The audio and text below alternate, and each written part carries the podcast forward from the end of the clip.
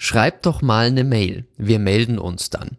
Was früher der Anrufbeantworter war, ist heute das Mailpostfach. Es quillt über und eigentlich weiß jeder, dass die E-Mail schon längst tot ist. Und doch Lang lebe die E-Mail.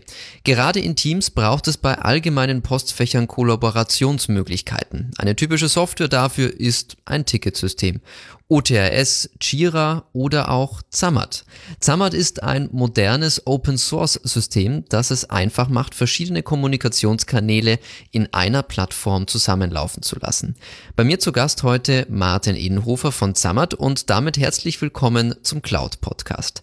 Martin, wenn du so über dein Mail-Postfach drüber schaust, welche Arten von Mails landen da eigentlich noch? Eine sehr gute Frage. Ähm, ich bin wahrscheinlich ein Exot. Bei mir landet in meinem Postfach persönlich nichts mehr, weil ich Zammer tatsächlich auch aus persönliches Postfach verwende. Jetzt sagst du gerade Zammert und ich bin immer bisher der Typ gewesen, der Zamat gesagt hat. Und du hast mich gerade eines Besseren im Vorgespräch belehrt und lustigerweise kommen wir beide aus Bayern. Und ich hätte nie gedacht, dass hinter Zammert ein bayerisches ähm, ja, Lebensgefühl steckt. Wie kam es denn dazu? Eine sehr gute Frage. Also das ähm, oft ausgesprochene Zamat nennt man tatsächlich Zamat, kommt vom Bayerischen zusammen.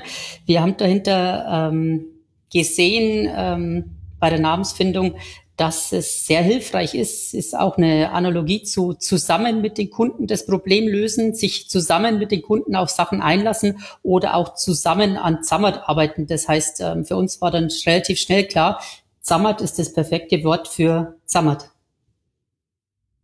Und was war jetzt für euch die Intention zu sagen, wir müssen zusammenarbeiten? Also wann war so der Entschluss da, wir brauchen jetzt Zammert? Ähm, also das heißt, die, warum das Zammert überhaupt gibt, die ähm, Wurzeln liegen darin, ähm, da muss ich etwas ausholen. Wir kommen alle aus dem OT, oder die, die mit Zammert angefangen haben, aus dem OTS-Umfeld. Selbst ich, ich habe OTS 2001 ähm, als Open Source Projekt gestartet.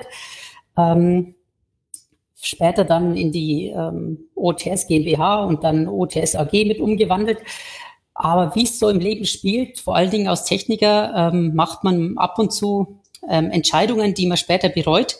Und wir hatten die Bande quasi, die Zammert gestartet hat, die hatte das Gefühl, dass es nicht weitergeht, dass man eigentlich modern sein will, dass man viele Probleme, die man hat, ähm, lösen will. Äh, und das war die Wurzel des Neubeginns ähm, einer komplett neuen Software mit moderner Technologie, mit modernen Ansätzen, mit aktueller, moderner UI, um dort all die Lasten, die wir dann schon quasi Jahr, jahrelang, ja, ja über ein Jahrzehnt lang quasi mit uns geschleppt haben, ähm, haben wir die Möglichkeit gesehen, die loszuwerden und was Neues, was Schönes, was State of the Art zu schaffen. Du hast gerade von der UI gesprochen, die ihr bei Zammert äh, neu gestaltet habt und was einer der Beweggründe war. Was waren denn konkret die Probleme bei OTRS, auch funktionell, wo ihr gesagt habt, da müssen wir einfach mit Zammert komplett neu denken? OTS ist aus ähm, aus, äh, wie soll ich sagen, jahrelang gewachsen und ähm, in 2001 hatte man bei weitem noch nicht diese Gefühle, diese Gespür und auch diese Herangehensweise, wie man heutzutage an neuen Oberflächen oder an Oberflächen generell ran, rangeht. Und ähm, wir haben da einfach immer wieder von Anwendern gehört, ähm, geht denn das nicht ein bisschen schöner? Selbst ich habe nach zehn Jahren, wenn ich Anwender ähm, Interviews geführt habe oder geguckt habe, wo hängen die Probleme, habe ich immer wieder festgestellt, dass Anwender ähm, viele Funktionalitäten in OTS ausgeblendet haben. Die haben die quasi geistig weggeblendet, weil sie einfach total überfordert waren mit diesen vielen Funktionalitäten. Das heißt, ähm, es war schnell klar, dass man hier ähm, eine große, große Verbesserung machen kann, indem dass man das mit heutigen, wir haben da auch mit Profis zusammengearbeitet, die das tagtäglich machen, ähm, mit heutigen Herangehensweisen, mit heutigen Methoden die Oberfläche signifikant verbessern kann. Und was war jetzt ähm, bei Zammert auch, sage ich mal, der, der funktionelle Unterschied zu OTRS, weil ihr es gliedert es ja wirklich auf in verschiedene Kommunikationskanäle und E-Mail ist ja nur eins davon. Kann ich die Frage nochmal haben? Wo ist jetzt der funktionelle Unterschied neben der UI zwischen OTRS und Zammert? Mhm.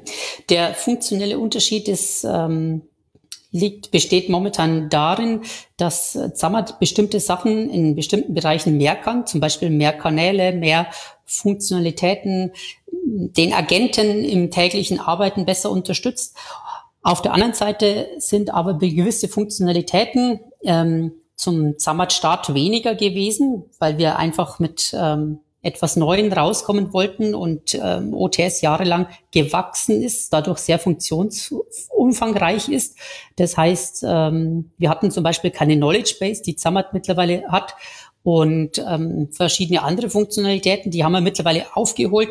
Das Einzigste, was Zammert jetzt eigentlich noch fehlt, sind Prozesstickets. Das ist quasi noch das einzig ausstehende funktionelle Unterschied, ähm, um auf der Vergleichsliste ähm, der Funktionalitäten gleichzuziehen beziehungsweise voranzuziehen, weil wir natürlich auch von Grund aus gewisse Sachen mehr unterstützen als OTRS. OTRS ist ja eigentlich mehr oder weniger der typische IT-Formalismus-Client, wo ich meine Prozesse organisieren kann. Aber gibt es für Zammert jetzt auch, sage ich mal, neue Einsatzszenarien, die du auch von Kunden oder aus der Community gehört hast, wo es nicht unbedingt darum geht, IT-Tickets zu verwalten, sondern vielleicht auch anders einen, einen Workflow, der so jetzt nicht mit der IT direkt verbunden ist, zu lösen? Jawohl, also durch die Einfachheit äh, der Zammert-Oberfläche, der Benutzeroberfläche, gestalten sich hier ganz komplett neue Felder, ganz, komplett neue Einsatzzwecke, die wir im OTS-Kontext bisher nicht hatten, weil nämlich Anwender die Software viel einfacher verstehen, viel einfacher reinkommen. Und so kommt es, dass zum Beispiel sehr viele Online-Shops äh, Zammert verwenden, die jetzt zum Beispiel irgendwelche ähm, Motorradersatzteile verkaufen oder irgendwelche Schuhe oder irgendwelche Poster produzieren. Aber wir haben genauso gut Kirchen, die ihre Mitglieder äh, oder ähm, ähm, Anfragenden darüber ähm, beraten, ähm, aber auch ähm, wirklich fachfremde, IT-fachfremde ähm, Anwendungsszenarien, die wir vorher nicht hatten. Bisher ist es ja bei Zammert so, dass ich jedes Mal, wenn ein Ticket angelegt wird, auch eine E-Mail-Notification bekomme. Also das heißt, diese Verzahnung mit E-Mail ist noch relativ eng in Zammert. Ähm, habt ihr da irgendeine Art von, sage ich mal ganz platt, Zukunftsvision, wie man noch weniger jetzt direkt mit E-Mails zu tun haben wird, auch als Agent? Ja, diese ähm, angesprochene E-Mail-Verzahnung, die existiert tatsächlich eigentlich nicht. Die ist nur eine Default-Einstellung. Das heißt, in sehr vielen Anwendungsfällen wird Zammert als hundertprozentiges Tool für einen Agenten tagsüber eingesetzt. Der sitzt quasi nur in Zammert und antwortet über, beantwortet über Zammert all diese Fragen, braucht seinen E-Mail-Client quasi gar nicht und dann muss er nur ein paar Häkchen setzen und bekommt seine Benachrichtigungen nur in Zammert und kann diesen dieses E-Mail-Zahnrad für den Agenten komplett deaktivieren, was auch sehr viele machen, die üblicherweise Agenten, die nur ein oder zwei Tickets in der Woche beantworten, die wollen diese E-Mail-Benachrichtigung nach wie vor, weil das die Möglichkeit ist, dass sie Zammert eigentlich zur Seite legen können und nur bei Bedarf dann über E-Mail benachrichtigt werden, dass dort eine Arbeit auf sie wartet und dass sie die Arbeit dann abarbeiten können. Bisher gibt es ja Xamarin hauptsächlich als Web-Oberfläche. Wie steht ihr zum Thema Mobile und Apps? Ähm, geht ihr mehr in Richtung Progressive Web App beziehungsweise gute responsive Webseite oder plant ihr auch wirklich native Apps für Xamarin? Wir planen auch native Apps. Ähm, wir haben äh, mit der Xamarin Web App eine ähm, Web App geschaffen, die aus meiner Sicht derzeit keinesgleichen findet und so ähnlich wollen wir das mit den nativen Apps, mit den mobilen Apps dann auch machen. Deswegen gibt's bis heute noch keine. Wir arbeiten dran, wird auch noch eine gewisse Zeit dauern, aber wir wollen da auch wieder mit etwas ähm, auf die Straße kommen, das einfach nicht ähm, einfach von der Stange ist, sondern auch wieder Anwender begeistern kann. Wir haben vorhin über Funktionen gesprochen, wo du sagst, die fehlen eventuell noch in Zammert. Eine Sache ist mir tatsächlich aufgefallen, wo ich auch aus DSGVO-Sicht so ein bisschen äh, Fragezeichen habe. Und zwar, ich kann einzelne Tickets nicht direkt löschen, sondern ihr habt quasi einen Scheduler, wo ich sagen kann, ich hinterlege eine Retention Policy. Nach einem Jahr werden Tickets gelöscht, die diese Filter haben. Wieso habt ihr euch entschieden, quasi das Ding äh, über den Scheduler zu machen und bisher noch keine Funktion direkt einzubauen, wo ich direkt Tickets löschen kann? Mhm. Muss ich noch etwas ausholen? Diese Funktionalität über diesen Scheduler Tickets zu löschen. Diese gab es schon ähm, immer seit Beginn an von Zammert vor DSGVO. Wenn man jetzt das Thema DSGVO nimmt, dann geht sogar noch ein bisschen weiter. Man möchte nicht nur ähm, Tickets löschen, sondern ähm, es können Löschanfragen von Benutzern kommen, da wo nachdem man den Benutzer aber auch dessen Tickets löschen können muss. Ähm, hier gibt's von unserer Seite derzeit noch eine Lösung, die muss mal auf der Kommandozeile ausführen. In der kommenden Version, äh, Xamath 3.5, wird dies allerdings über die Oberfläche möglich sein. Das heißt, da kann man dann ähm, DSGVO-konform über die Oberfläche ganze Anwender mit deren Tickets löschen. Das wird dann auch in ein Protokoll protokolliert, so dass aber wirklich keine Benutzerinformationen mehr vorhanden sind, dass man nur sieht, diese und jene Tickets wurden auch aus DSGVO-Gründen gelöscht. Generell ist es aber Löschen ähm, immer eine heikle Sache. Xamath wird zum Beispiel auch im Bankenumfeld eingesetzt und hier ist natürlich Revisionssicherheit sehr gefragt. Das heißt, wichtig ist, dass äh, Werte im Nachhinein nicht mehr manipulierbar sind oder man sieht, wer welche Werte zu welcher Zeit verändert worden ist und dadurch ist ähm, das Thema Löschen generell immer eine heikliche Sache, weil man dadurch eine Revisionssicherheit verletzen will ich ganz am Rande ähm, angemerkt bin ein großer Fan von dieser Revisionssicherheit. Ähm, wenn nämlich ein Anfragender, ein Kunde irgendwelche Informationen ähm, haben möchte, beziehungsweise mir etwas vorgaukeln will, dass irgendein Sachverhalt anders war und ein Agent ihm relativ schnell beantworten kann, dass der tatsächliche Sachverhalt so und so war, wie der Kunde in der Regel dann auch weiß, dann weiß, sieht der Kunde ganz schnell, wow, die sind straff organisiert, die kennen sich aus, ich kann denen nichts vormachen, okay, gehen wir weiter, wo ist das Ziel? Klar, da ist man immer so ein bisschen in der Bredouille, was muss ich quasi protokollieren und vorweisen und was kann ich dann am Ende des Tages löschen. Derzeit ist es auch noch so, ihr sagt ja, ihr habt die verschiedenen Kommunikationskanäle angefangen von E-Mail über, ich glaube, Telegram ist mit implementiert, Facebook ist implementiert. WhatsApp als eine der großen Messenger noch nicht. Woran scheitert es da eigentlich oder was ist da die Krux bei WhatsApp? Ähm, am Rande angemerkt, ich finde deine Fragen ähm, super. ähm, die treffen äh, ziemlich genau die Anfragen, die wir auch täglich äh, haben oder mit denen wir konfrontiert werden. Ich denke, die ähm, Community kann sich freuen, dass er so einen guten ähm, Podcast-Initiator ähm, gefunden hat. Vielen Dank, vielen Dank. Ähm, Frage war, warum ist WhatsApp heute in Summit als Kanal noch nicht implementiert? Das ist ähm, eine relativ einfache Antwort. Es gibt ähm, technische Reklamationen bei WhatsApp. Das heißt, ähm, im Vergleich zu Telegram, was sowas ähnliches wie WhatsApp nur von einem anderen Anbieter, ist diese API, wie man dort Nachrichten empfangen oder versenden kann, bei Telegram frei, aber bei WhatsApp zum Beispiel nicht. Dieses Protokoll zum Austausch von Informationen ist nicht frei zugänglich, beziehungsweise es gibt ähm, technische Ansätze, da wo dieses Protokoll reverse engineert wird. Ähm, WhatsApp sagt aber ganz klar in den AGBs, wenn jemand versucht, über nicht zugelassene Wege auf diese Schnittstelle zuzugreifen, dann wird ähm, dessen Nummer, wenn das quasi sich ähm, rauskristallisiert oder wenn die das feststellen, dann wird dessen Nummer für ewig von WhatsApp gebannt.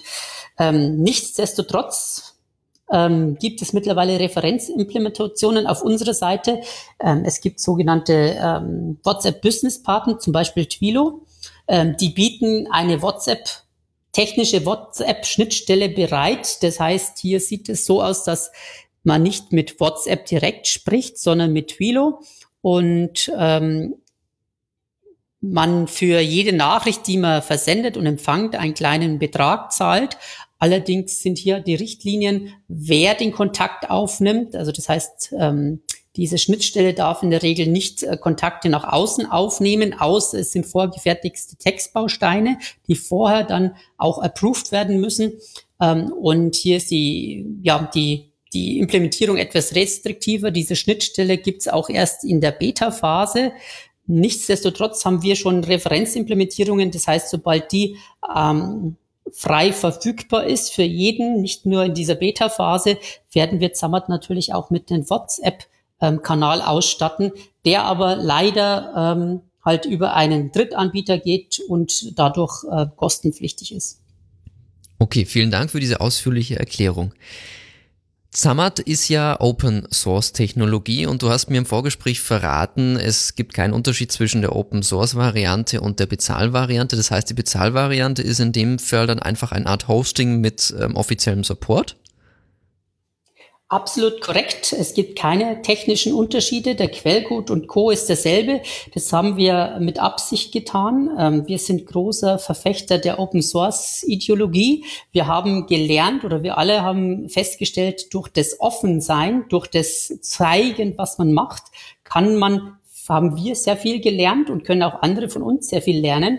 Und äh, wir bekommen auch sehr viele Beiträge, also das heißt, auf der ganzen Linie ist es, ist es offen. Es gibt derzeit von Zammert keine Enterprise-Version oder sowas.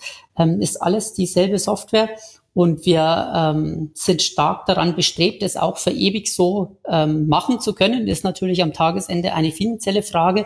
Aber ähm, eins unserer großen Ziele ist auf jeden Fall, ähm, Spaß an der Sache zu haben und nicht maximal zu wachsen oder mit Fremdgeldkapital zu wachsen.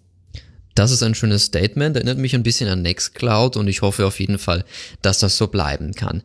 Schauen wir mal ein bisschen in Richtung Cloud Hosting, weil letztlich als Software as a Service, was ihr anbietet mit samat.com, ähm, kannst du da ein paar Insights verraten? Wie sieht da eure Infrastruktur aus? Setzt ihr da, sage ich mal, schon auf Docker und Kubernetes oder wie kann man sich das vorstellen? Mhm. Das ist soweit Betriebsgeheimnis, davon kann ich leider wenig berichten. Schade. Aber gut, ähm, machen wir es andersrum, machen wir ein Reverse Engineering. Ähm, ihr habt unterschiedliche Installationsmöglichkeiten, die ihr anbietet. Es gibt die offiziellen Installer für Debian, Ubuntu etc. Es gibt, wenn ich richtig informiert bin, auch ein Docker-Image. Wo würdest du sagen, was ist, sage ich mal, derzeit so euer Hauptaugenmerk? Ist es jetzt eher die Docker-Welt bei der Entwicklung, um das quasi voranzutreiben?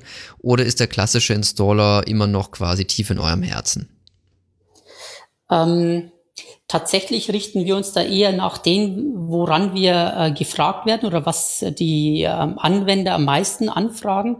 Und da haben wir festgestellt, ähm, dass bestimmt ähm, 90 Prozent der Installationen auf ganz normalen herkömmlichen äh, Betriebssystempaketen laufen dass das auch heutzutage, zumindest in dem Umkreis, wo Zammert heute verwendet wird, auch der absolute Standard ist. Es gibt manchmal Ausreißer, die äh, mit Docker bzw. Docker Compose arbeiten oder vielleicht auch mit Kubernetes oder ähnlichen. Ähm, da haben wir aber festgestellt, dass in der breiten Masse der IT-Landschaft, der IT-Betreiber ähm, wenig ähm, bis sehr wenig äh, Wissen, Basiswissen heute vorhanden ist. Das heißt, da steigt jetzt tatsächlich nicht an Zammert, dass Zammert da nicht laufen würde oder Probleme hätte, sondern dass einfach das Wissen für einen professionellen Betrieb äh, nicht vorhanden ist. Das kommt dann meistens raus, weil es irgendwelche Performance-Probleme gibt, weil zum Beispiel die OO etwas ähm, nachteilig sich auswirkt oder weil dann auf einmal irgendwelche Images nicht mehr booten, weil irgendwelche Mount Points fehlen oder ähnliches. Wo würdest du denn sagen, kann man Zammert eigentlich jetzt gut skalieren? Also ich muss gestehen, ich weiß es nicht, ob ich tatsächlich einen Fall mir jetzt ausdenken kann, wo ich Zammert wirklich als, als Cluster betreiben müsste, außer jetzt vielleicht ein bisschen bei der Datenbank weil letztlich ist es ja doch nur ein Ticketsystem, sage ich mal rein von der Funktionsweise. Aber gibt es außerhalb der Datenbank jetzt wirklich Dinge, die ich skalieren könnte bei Zammert? Also man könnte Zammert natürlich auch als auf verschiedenen Nodes, auf verschiedene Applikationsnodes äh, betreiben. Man könnte die Background-Prozesse auslagern. Äh, tatsächlich ist es aber so, dass das heutzutage auch bei großen Installationen selten gemacht wird. Ähm, es wird eher ähm, auf Ausfallsicherheit gegangen wenn man sich vorstellt, da sitzen ähm, 80 oder 120 Agenten, die können einen Tag lang nicht arbeiten oder einen halben Tag. Das fällt relativ schnell finanziell ins Gewicht. Das heißt, da gibt es meistens ähm, ein Cluster, was nicht Richtung Skalierung geht, sondern eher Richtung Ausfallsicherheit und ähm, das dann quasi die Ausfallsicherheit abbildet. Die reine Performance-Skalierung ähm, ist heutzutage leider bisher nicht, noch nicht das große Thema bei unserem Nutzerkreis. Aber an sich funktioniert der Zammert ähm, relativ performant oder wo sind derzeit eure Performance, sag ich mal, Circchen, wo ihr sagt, na, das sollten wir vielleicht bei Gelegenheit mal draufschauen? Mhm. Da muss ich relativ technisch ähm, ausholen. Also wir hatten zu Beginn ähm, tatsächlich ähm, ein paar Performance-Circchen.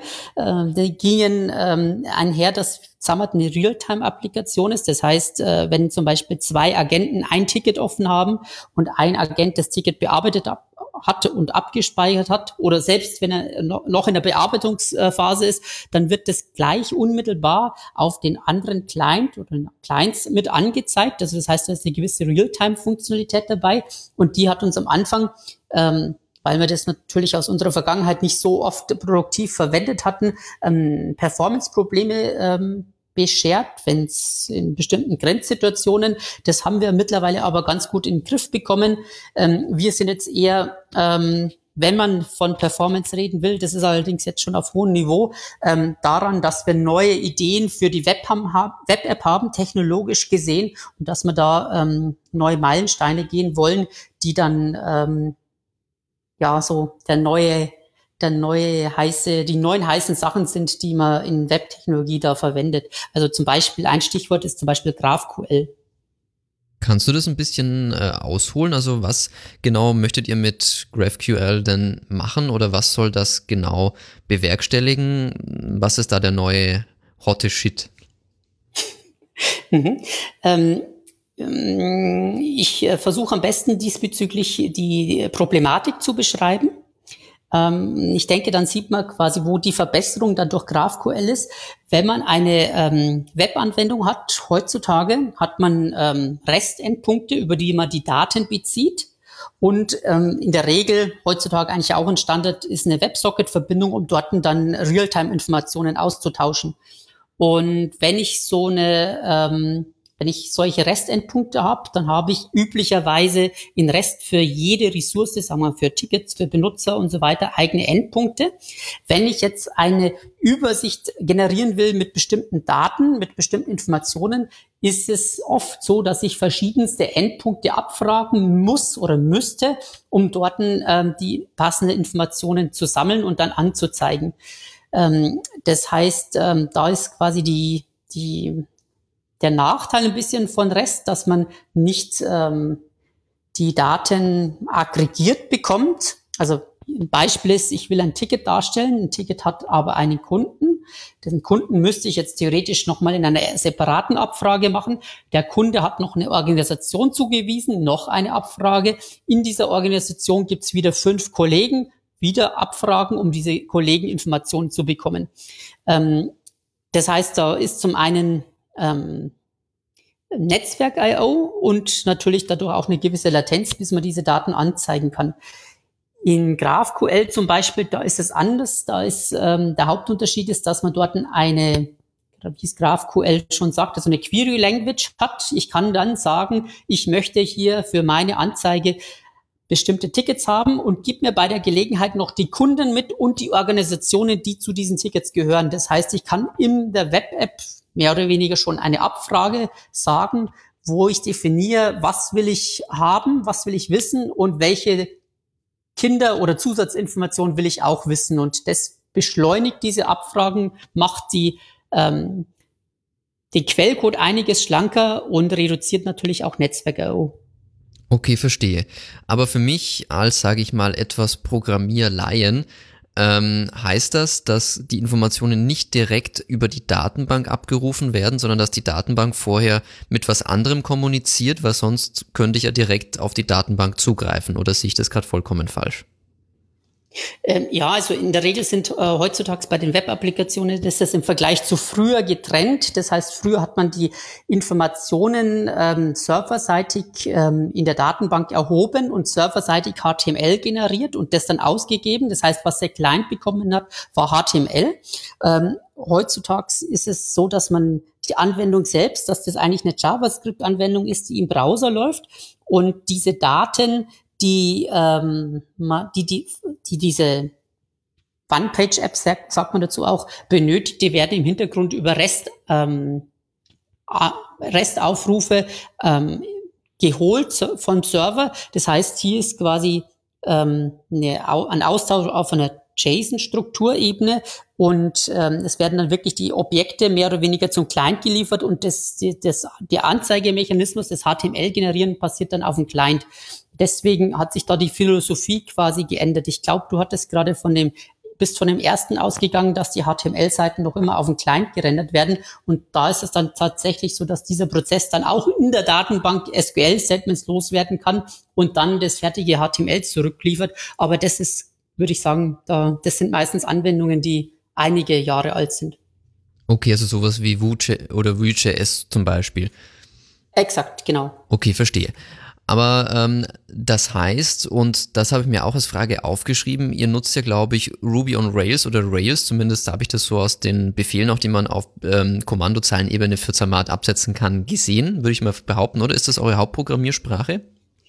Ähm, jein, äh, das muss man quasi geteilt sehen. Man muss den Server-Part sehen, der läuft unter Ruby on Rails. Das ist quasi die, diese REST-Schnittstelle und WebSocket-Information. Das ist da quasi der die, die, der eine Teil, der serverseitig läuft und leicht, leicht oder rein clientseitig ist es so, dass es eine JavaScript-Applikation ist ähm, und dort kann man jetzt quasi sagen, also Ruby on Rails ist definitiv nur serverseitig verwendet und clientseitig ist es JavaScript mit ähm, CSS und HTML5 und so weiter. Okay, das heißt, ihr bohrt hier wirklich die Infrastruktur ein bisschen auf, weil ich sage ich mal, komme auch als Journalist noch etwas aus der Publishing-Welt mit WordPress zum Beispiel und da hat man noch diese klassische ähm, Datenbank und äh, PHP-Generierung und das habe ich mich auch so ein bisschen gefragt, warum habt ihr quasi Ruby auch genommen, ähm, anstatt zum Beispiel, weiß ich nicht, Python oder PHP sogar, aber dann ist es vermutlich aus dem Grund heraus, weil ihr eben über die REST-API die Daten euch holt. Mm, also die REST-API, die quasi mit Ruby und Rails mitkommt, die ist äh, schön, die hat uns einiges erleichtert, aber der ausschlaggebende Grund war tatsächlich ein anderer. Ähm, dazu muss ich kurz äh, wieder in die Geschichtskiste greifen. Ähm, also man muss sich das so vorstellen, ich mit äh, zarten 20 Jahren starte 2001 zusammen, äh, OTS ähm, in 2001 gab es so gut wie keine Web-Frameworks. Das heißt, ich musste für OTS, was in Perl geschrieben ist, alles selbst machen, den Datenbanklayer, den, alles, was man so brauchte. Und diese Web, also selbst Ruby on Rails hat, war die erste Version, glaube ich, 2004 oder sowas, ähm, kam erst Jahre später. Ich war aber quasi auf, auch aufgrund der, der Auftragslage und des gesamten Ökosystems war ich immer in meiner OTS-Welt geschwommen, in meinen ich nenne es jetzt mal in meinem Framework, habe aber dadurch nicht mitbekommen, wie sich die Welt drumherum entwickelt und es war ein, quasi technologisch gesehen eigentlich einer meiner größten Fehler, wenn ich so zurückgucke, dass man den Kopf von der Arbeit ähm, nicht mehr befreit und auch guckt, was es anderes ähm, gibt auf dieser Welt. Ähm, kann ich nur jedem empfehlen, dass er das nicht machen soll. Ähm, das heißt, ich habe an einem gewissen Punkt, als ich angekommen bin und gesagt habe, so ich ich kann jetzt mit dem, will ich so nicht mehr leben, ich will was ähm, neu, was verbessern. Bin quasi an Zammer dann angekommen. Und dann haben wir natürlich Recherchen gemacht, was verwendet man da. Wir sind natürlich ganz schnell draufgekommen, auf jeden Fall nicht alles neu erfinden, so wie es ähm, rein von der Zeit her quasi in OTS sein musste, sondern wir haben dann Web-Frameworks gesehen. Und als ich Ruby und Rails gesehen habe, habe ich ähm, hatte ich ähm, viele peinliche, für mich peinliche Momente, in denen ich gesehen habe, alles, was ich da jahrelang gemacht habe, da gibt's Web-Frameworks dafür, wo ich ganze Funktionalitäten, die ich äh, vorher in 500 Zeilen Dateien machen musste, geht dort in sieben Zeilen, weil der Framework schon so viel mitbringt. Und ähm, im Ruby on Rails Kontext heißt es dann Active Records. Das heißt, alles, was backend-seitig mit Datenmodellen zu machen ist, kann man mit diesen Active Records machen in Ruby on Rails. Also ich habe schon seit Jahren kein ähm, SQL mehr direkt geschrieben. Ähm, das übernimmt alles dieses Active Records und man kann über sogenannte Hooks quasi vor dem Abspeichern, nach dem Abspeichern und so weiter Aktionen ausführen. Und ich würde sagen, rein vom Quellcode her ist Summit ähm, nur noch ein Zehntel des Quellcodes ähm, des OTS war und dadurch natürlich auch einiges ähm, einfacher zu maintainen und einiges einfacher von der Struktur zu durchsehen. Ist es dann aber auf der anderen Seite nicht ein bisschen komplizierter, was IT-Security anbelangt, weil man quasi doch relativ, sage ich mal, ähm, größere Frameworks hat, wo man aber nicht mehr ganz genau reinguckt? Ähm, ich würde sagen, sogar im Gegenteil. Ähm, ich bin heutzutage noch überrascht, welche Security-Probleme es im OTS-Kontext gibt, dass da auf einmal noch die ein oder andere ähm, SQL-Injection oder sowas möglich ist und ähm, dass ich aufgrund dieser Active Records und gewissen Sachen, die es in diesen neuen Frameworks gibt, schon standardmäßig per se habe. Das ist quasi äh, unterste, unterste Schublade schon, das ist quasi Basis und dadurch ähm, hat man einen gewissen Komfort, Standard, wo man sich darauf lehnen kann, gewisse, schon eine gewisse, also ähm, Fahrrinnen, in denen man sich begibt und aus meiner Sicht dadurch auch äh, security-technisch ähm, besser, weil man einfach gewisse Basics, um die muss man sich nicht mehr kümmern, die sind per se schon im Standard enthalten. Das klingt natürlich auch plausibel. Schauen wir ein bisschen in die Zukunft. Wo siehst du Zermatt ähm, oder was sind so die nächsten Schritte bei Zermatt, die ihr schon geplant habt und wo, wo ihr sagt, die möchten wir auf jeden Fall demnächst umsetzen? Ja, da gibt's ähm, derzeit zwei Punkte, von denen ich erzählen kann. Der erste Punkt ist, ähm, wir wollen natürlich diese Prozessunterstützung in Zammert weiter ausbauen, ähm, so dass wir da auf ähm, Vergleichsebene dann sind und uns ähm, hier gut zeigen lassen können. Und ein Punkt, äh, der mir sehr wichtig ist, ist, ähm, wir sind immer, wir sind von, vom, vom Herz her natürlich auch Agenten, ähm, die Tickets abarbeiten. Und diese Agenten, da haben wir in Xamath, in der jetzigen UI und auch von der Funktionalität von diesen Textbausteinen, die man mit Doppelpunkt, Doppelpunkt suchen, also aufrufen kann und mit Enter und Platzhaltern übernehmen kann, die einfach das Arbeiten für den Agenten viel, viel angenehmer machen. Also was wollte ich sagen? Wir haben sehr viel in der UI für den Agenten gearbeitet, dass der das Leben einfacher hat.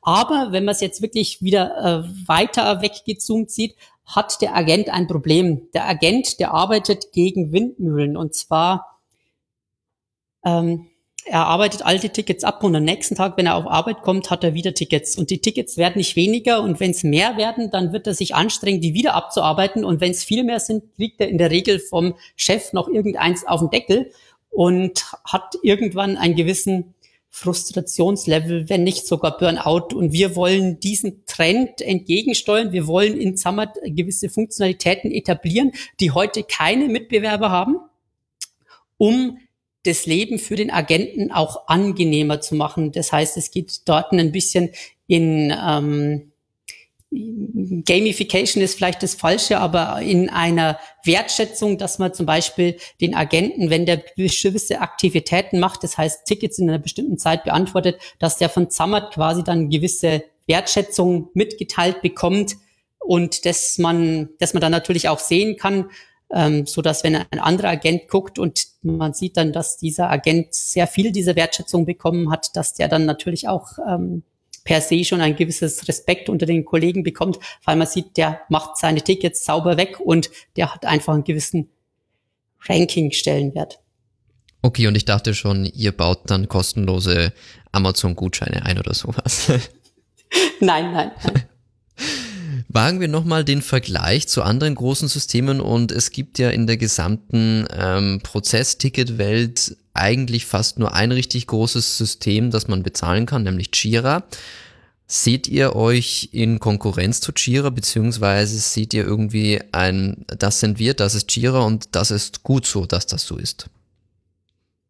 Also ich denke, der größte Unterschied, äh, der auch gut so ist, dass er so ist, weil es aus uns, also unserer Sicht eine große Stärke ist, ist, dass wir ähm, Quellcode frei auch sind. Also das heißt, dass wir keine Scheu haben, den Quellcode auch rauszugeben. Ähm, das ist unsere große Stärke. Dadurch ähm, haben es wir ähm, auch nicht nötig, dass wir eine Sales-Abteilung haben. Das ist interessant. Für uns ist gefühlt, hat sich in der Zeit so rauskristallisiert, die Eigenschaft, dass wir das als Open Source bereitstellen, unsere Sales ähm, und Marketingabteilung, weil die Anwender, die es verwenden, die haben in der Regel Freude damit. Ähm, das war Absicht, ähm, die Software zu machen und die tragen das dann auch immer weiter und ähm, Dadurch äh, gewinnen wir natürlich auch Kunden, die sagen, sie wollen sich nicht um das Hosting kümmern, sie wollen das dann betrieben haben von uns oder sie wollen eine Schulung oder einen Supportvertrag. Und das ist dann da, wo sich äh, der Kreis wieder schließt, von dem wir dann auch leben. Rein Funktional gesehen ähm, wird es natürlich so sein, dass ähm, gewisse Funktionalitäten in Zammert, die jetzt ähm, zum Beispiel für die Agenten diese Textbausteine und so weiter, das gibt es in keinem anderen Mitbewerbertool, ähm, dass wir da diese Stärken haben. Jira wird nach wie vor seine Stärken haben ähm, in der Integration und ähm, in den Sachen, die sie bisher hatten. Ähm, es ist nicht so, dass wir ein Jira-Ablöser sein wollen, sondern wir wollen unseren eigenen Weg gehen und damit Fokus den Agenten natürlich nach wie vor maximal best zu unterstützen. Wenn wir jetzt das Interesse der Leute geweckt haben durch äh, diesen kleinen, aber feinen Podcast, was sind denn so ganz kurz gesagt die Kernkonzepte, um in Zammert möglichst schnell reinzufinden, wenn man jetzt, sage ich mal, andere große Systeme wie OTRS bisher gewohnt war? Ähm, kannst du da kurz einen Überblick geben? Ah, wunderbar. Wichtig ist es, ähm, dass man sich ähm, drei Punkte vor Augen hält, ähm, wenn man das mit seinen bisherigen Arbeiten, die nicht in einem Helpdesk oder Ticketsystem gewesen sind, vergleicht. Die Anfrage selbst, das ist nicht mehr der gelbe Zettel, sondern das ist im Jargon das Ticket. Die Anfrage selbst, dieses Ticket hat eine Ticketnummer die, dieses Ticket, also diese Anfrage ist in einer Gruppe aufgehangen. Das ist quasi das Team oder die Abteilung. Und ähm, der dritte Punkt sind Übersichten. Das heißt, Übersichten sind meine täglichen Arbeitslisten, wo ich all diese gelben Zettel habe, ähm, sortiert, ob es meine sind oder die vom Kollegen und was der Status ist, also sprich, ob ich jetzt antworten muss oder ob der Kunde zum Beispiel geantwortet hat. Ähm, und wer als nächster dran ist. Das heißt, es wären eigentlich die drei Sachen, die man sich äh, vor Augen halten kann. Mit denen kann man dann ein frisch äh, aufgesetztes Zammert oder dass man sich unter zammert.com registrieren kann innerhalb 30 Sekunden, ähm, kann man sein heutiges Arbeiten ohne ein Helpdesk-Ticketsystem innerhalb von Minuten in Zammert übertragen und dort gerne einen Testballon machen, wie einfach man oder vielleicht auch, ähm, wie gut es für einen dann funktioniert, wenn man auf ein strukturiertes System für das tägliche Abarbeiten von Aufgaben umsteigt.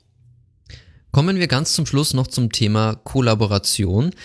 Welche Tools nutzt ihr denn firmenintern jetzt bis auf Zammert? mhm. ähm, Dazu muss ich sagen, äh, wir sind von Anfang an per se ähm, darauf ausgelegt, dass wir Remote-Arbeitsplätze haben. Das liegt daran, dass wir ähm, sehr gerne Mitarbeiter aus der Community vernehmen, weil die natürlich ähm, gewisses gewisse ähm, Affinität zu Zammert schon haben. Und äh, wir haben gesehen, ähm, es ist durchaus schwierig, äh, Personen zum Beispiel aus Taipei oder woher auch immer ähm, nach zu Zammert ähm, nach Deutschland, nach Berlin zu bewegen und oder umzuziehen, geschweige denn Visum und so weiter. Deswegen sind wir von Anfang an per se auf ähm, Remote-Arbeitsplätze gewesen, also auch vor Corona-Zeit schon.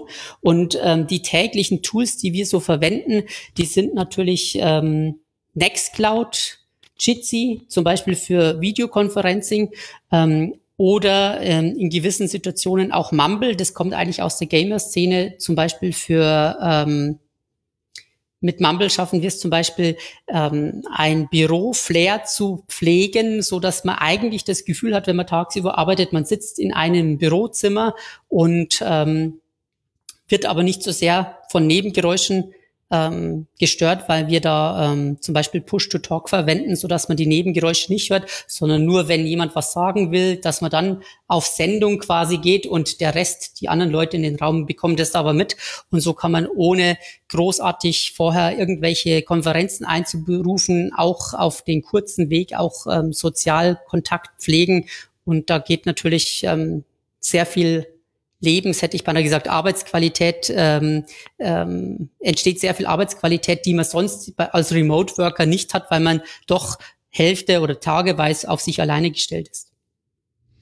Martin, du hast die Feuertaufe des Cloud Podcasts so gut wie überstanden. Zum Schluss, ich habe dich rekrutiert für den Cloud Podcast und du nutzt ja sicherlich auch äh, Tools, die dich begeistern, die auch etwas mit Cloud-Technologie zu tun haben. Gibt es einen Kollegen, ein Cloud-Produkt, von dem du sagst, das würde ich gern mal im Cloud-Podcast näher hören? Achtung, Nextcloud hatten wir schon. ähm, ja, da fallen mir zwei Sachen ein und zwar ähm, ähm, die Kollegen von Mattermost oder äh, die Kollegen von Jitsi. Das wäre was, was mich zum Beispiel interessieren würde. Martin, vielen lieben Dank. Die letzten Worte gehören dir. Ich äh, bedanke mich für ähm, das, dass ich hier sein durfte und wünsche dem Podcast ähm, und den Betreibern weiterhin viel Erfolg. Und ähm, ich finde es qualitativ ähm, eine große Sache und ich bin großer Fan von euch.